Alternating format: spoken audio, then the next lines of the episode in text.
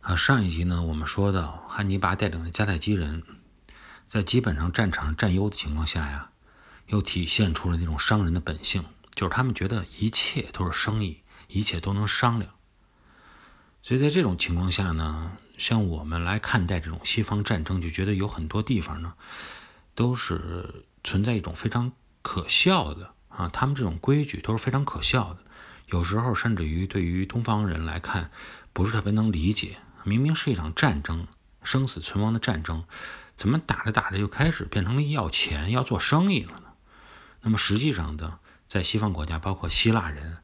和迦太基人等等，他们这些的历史上来看，啊，这是他们经常会惯用的一种方法。应该说啊，像这种方法、这种规矩，虽然嗯有些可笑，但是确实是，啊，好处就是它能避免一些无谓的损耗。双方最后战到一兵一卒，那实际上对于双方来说都是损耗十分巨大的。一般呢，欧洲的战争能够将双方的战斗损失限定在一定的规模之内，啊，都是能控制住的。但这种情况就怕面对什么样的情况呢？就是一方下定了决心，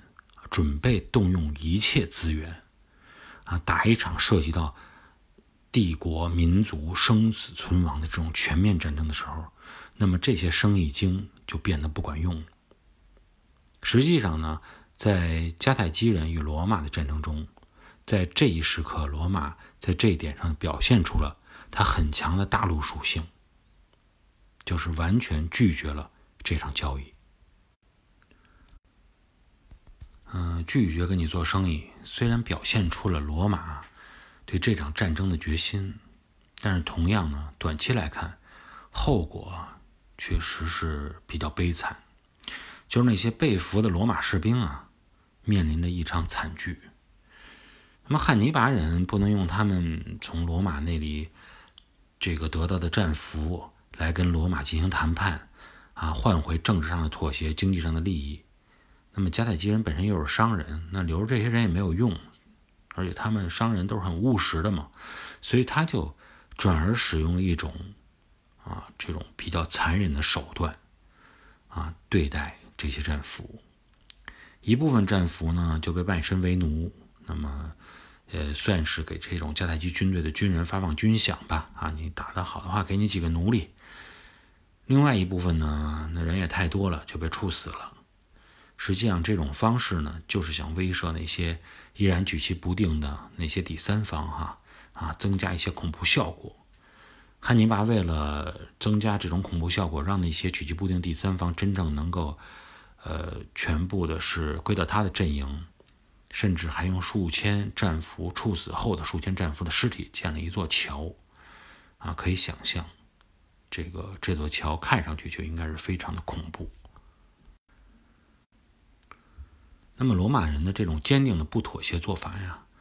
确实能够看出来啊，他们对待战争的态度与迦太基人是有本质区别的。嗯，一个不好的地方呢，是使他的战俘确实被处死、被变成奴隶。但是另外呢，他的优势就在于让剩下的罗马士兵在战场上已经觉得自己没有退路而言，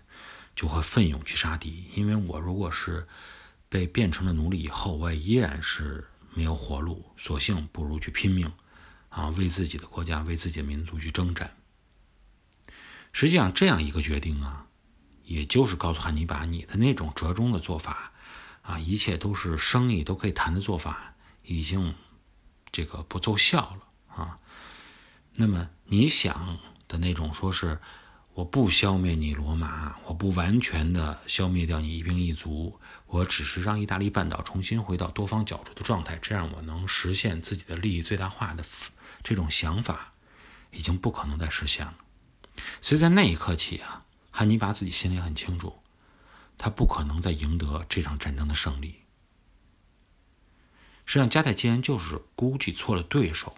如果他的对手。是与他们本身有同样的商业思维的希腊人的话，他们本身就成功了。但是知己知彼才能百战不殆。他对罗马实在是太不了解了。他们一直以为罗马是第二个希腊，但实际上，在整个的这种判断上出现了一个非常严重的失误。那么，正是在这种情况下，双方这种力量都属于比较均衡，啊，处于这种拉锯战，处于这种在平衡的杠杆上，你一下我一下的这种角逐的过程中，那么第三方的势力就起到了比较至关重要的作用。比如说希腊，希腊在现在的这个整个这场战争中啊，那么就处于一个看看哪方啊真正失衡以后，他就站到另外强者那一方。现在这个状况，双方都没法去说服希腊人啊，让他来加入自己的阵营。希腊城邦本身就相互独立，又没有一个公认的盟主啊，他们又是属于这种类似于墙头草似的这种状态。啊，依然是属于这种摇摆的状态。比如说，当时直接是受到了汉尼拔的威胁的拉丁姆南部的这些希腊人，啊，就在坎尼会战以后倒向了汉尼拔这一边。而实际上，在此战之前，虽然汉尼拔的军队曾经在那不勒斯一带啊进行过劫掠、进行迂回，希腊人实际上却并没有真正的做出他的这种选择，到底站在哪一边。那么，另外一股说是能够决定与迦太基人结盟的希腊力量，就是西西里岛上曾经我们说过的霸主叙拉古。嗯，因为西西里岛本身的这种特殊位置嘛，叙拉古人啊一直有这么一个想法，觉得意大利半岛最终可能还是要归于罗马，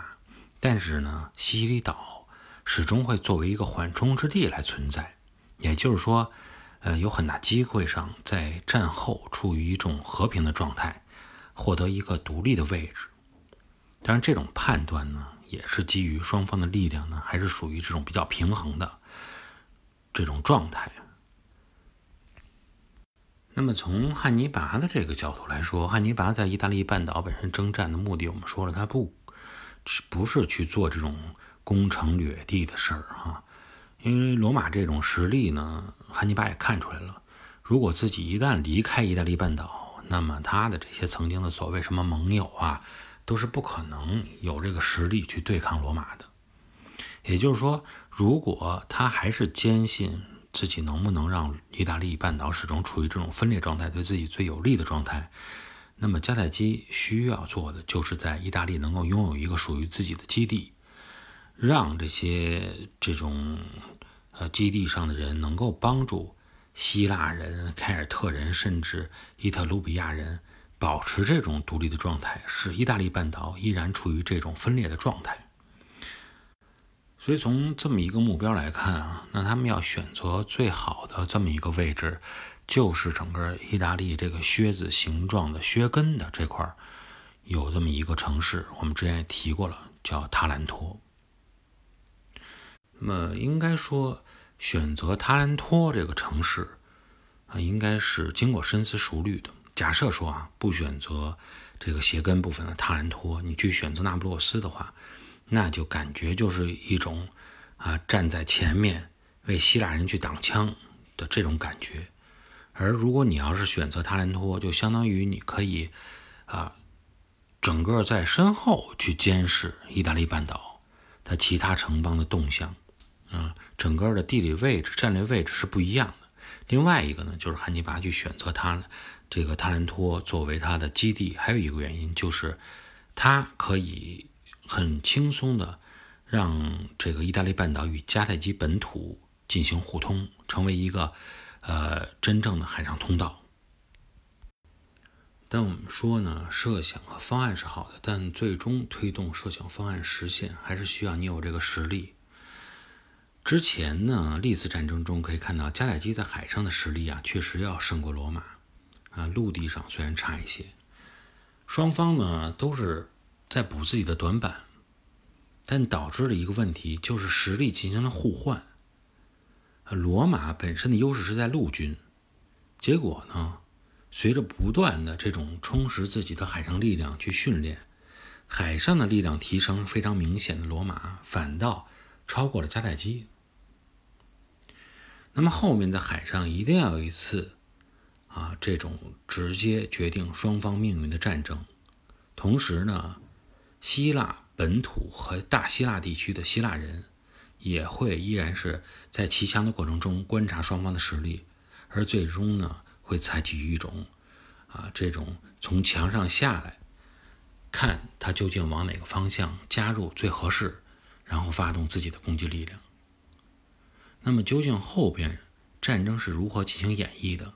我们在下一节跟大家继续来探讨。今天呢，就先聊到这里，我们下期节目再见。